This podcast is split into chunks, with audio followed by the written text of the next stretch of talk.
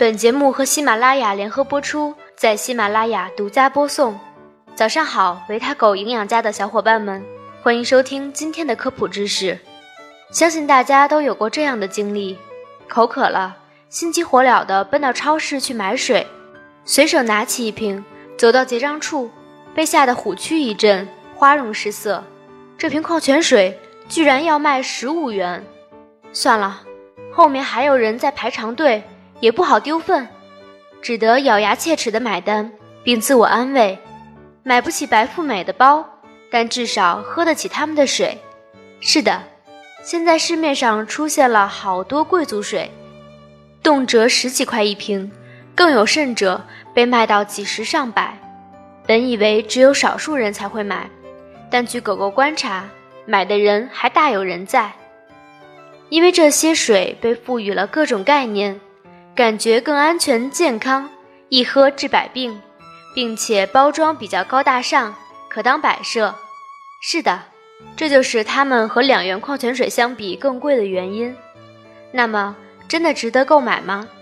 作为普通消费者，买哪种水更好？今天就来给大家分析分析。一、市面上常见水的分类，这是基础科普，只有学懂了，才能以一敌百。分分钟识破商家的小把戏。虽然现在水的名字令人眼花缭乱，但其实主要分为五大类：纯净水、矿泉水、矿物质水、苏打水、气泡水。怎么，感觉还是很混乱？下面来一一解读。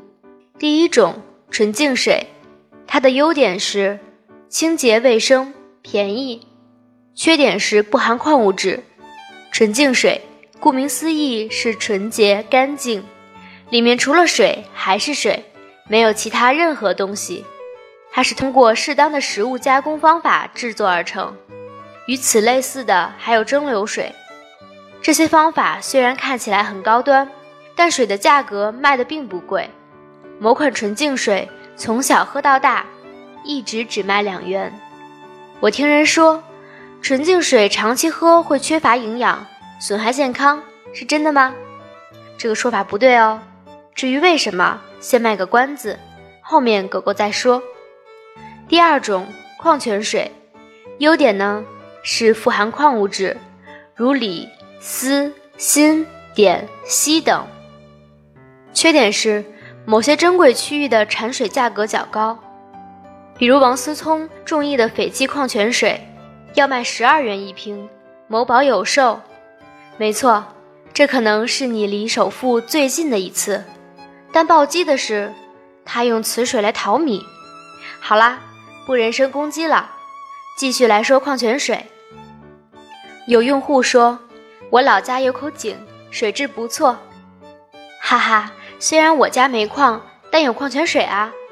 这可不一定，国家规定。矿泉水有九项界限指标：锂、锶、锌、硒、溴化物、碘化物、偏硅酸、游离、二氧化碳和溶解性总固体。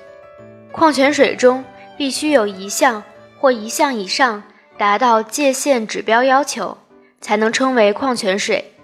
那这样的话，喝了矿泉水，是不是我的微量元素就妥妥的够啦？可以高枕无忧？当然不是，这是一种辅助补充。长期喝矿泉水积累的微量元素肯定对人体更有益，但是并不是说你就不需要从其他饮食中来摄取微量元素了哦。毕竟你看矿泉水的定义，九项界限指标必须有一项达到才可以。你要收集九个龙珠来达到目的，岂不是太劳民伤财了吗？这也回答了前面的问题。纯净水虽然不含矿物质，但不代表长期喝就不健康，因为我们的营养主要是从饮食中摄取的。第三种呢，就是矿物质水，它的优点是价格便宜，里面含有矿物质；缺点呢是矿物质不是天然的，而是人工添加的。这应该是水中最低等的了，价格也最便宜。参考价在一元左右，它采用的是自来水，经过渗透过滤，变成干净的水以后，往里面添加一些矿物质，比如钙、镁离子等，制作而成。有人会说了，我才不管什么天然不天然呢，只要安全、便宜就行，以后就买这种。注意一下，市面上你并不能买到直接标记为矿物质水的瓶装水。那如何辨别呢？依然是通过包装。第一点呢，就是看商品是否命名为某某饮用水；第二点呢，就是看配料表，配料表中会注明人工添加的物质；第四类就是苏打水，优点呢是能缓解痛风，缺点呢是高血压人群不能喝。大多数苏打水不属于水的范畴，而是饮料，国家特批的天然苏打水除外。不过，别以为它是饮料就一无是处，苏打水对健康很有帮助。还记得我们之前说过吗？喝苏打水能缓解痛风。给广大痛风病友省钱的方法来啦！如何自制苏打水呢？方法是：食用小苏打零点五克，四分之一勺搭配五百毫升纯净水，甲之蜜糖，乙之砒霜。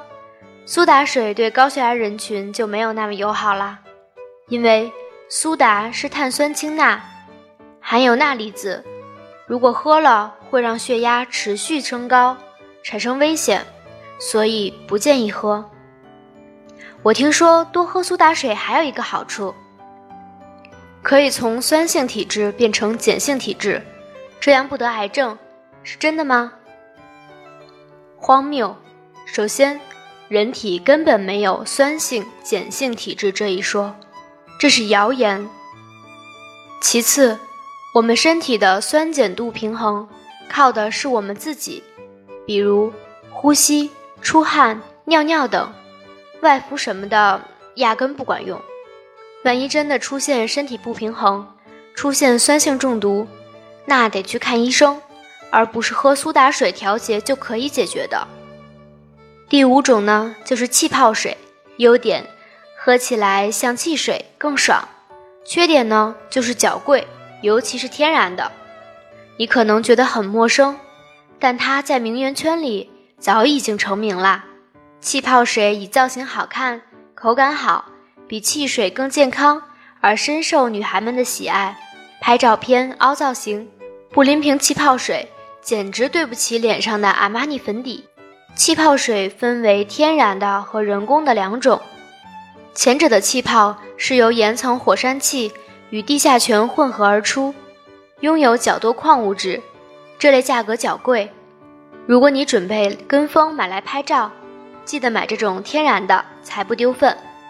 人工气泡水则是普通的水，后期加入二氧化碳，以换得更爽的口感。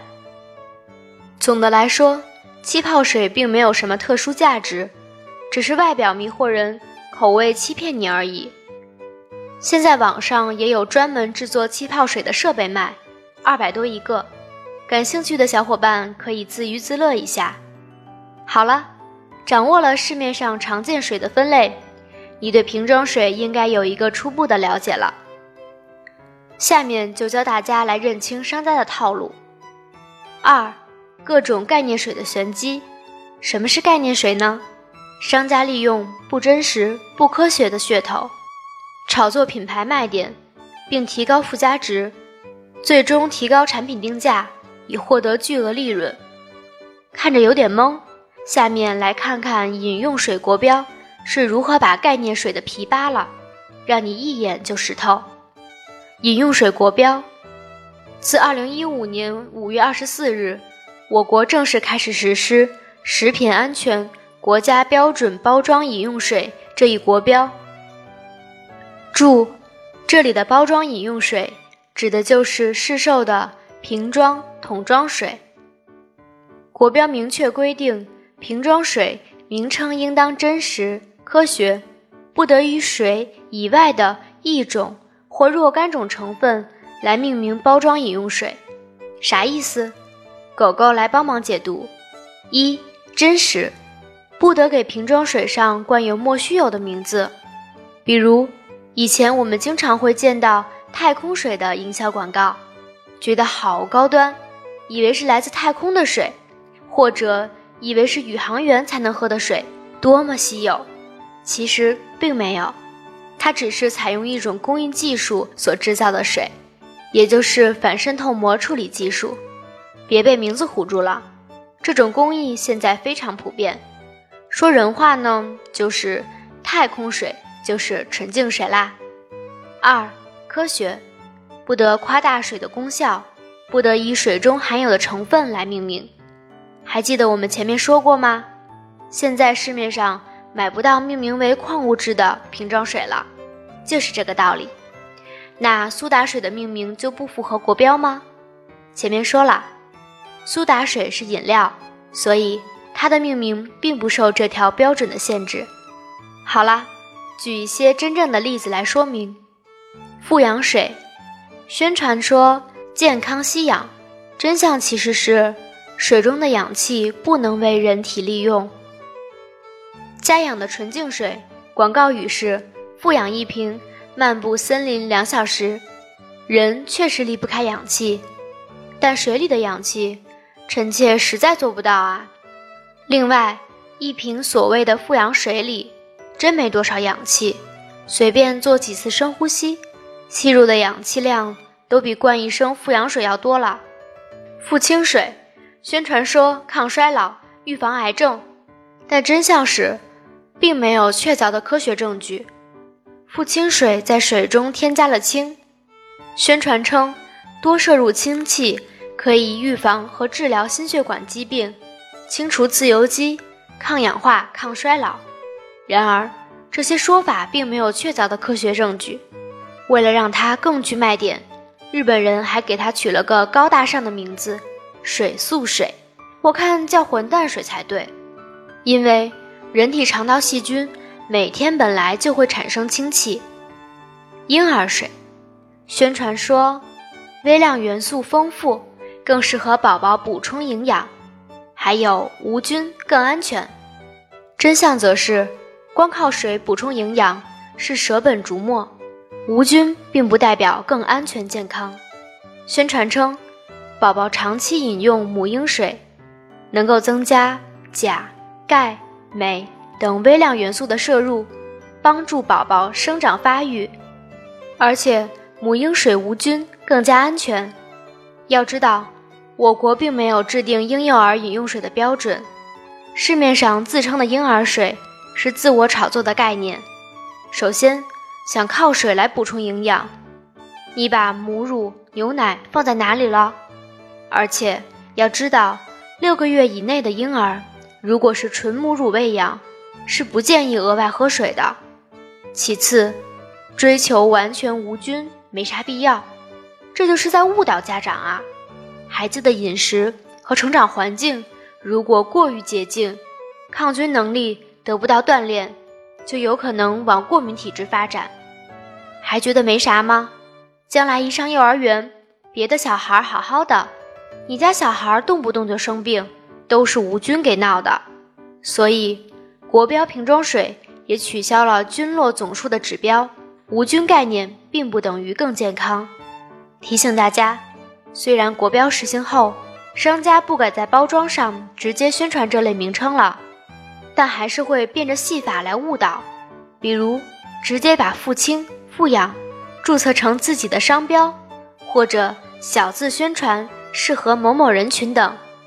说到底，水的作用是给我们解渴，它并不具备什么健康功效，大家没必要追求更高级、更贵的水。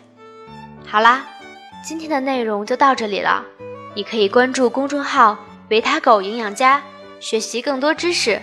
我们下周三再见。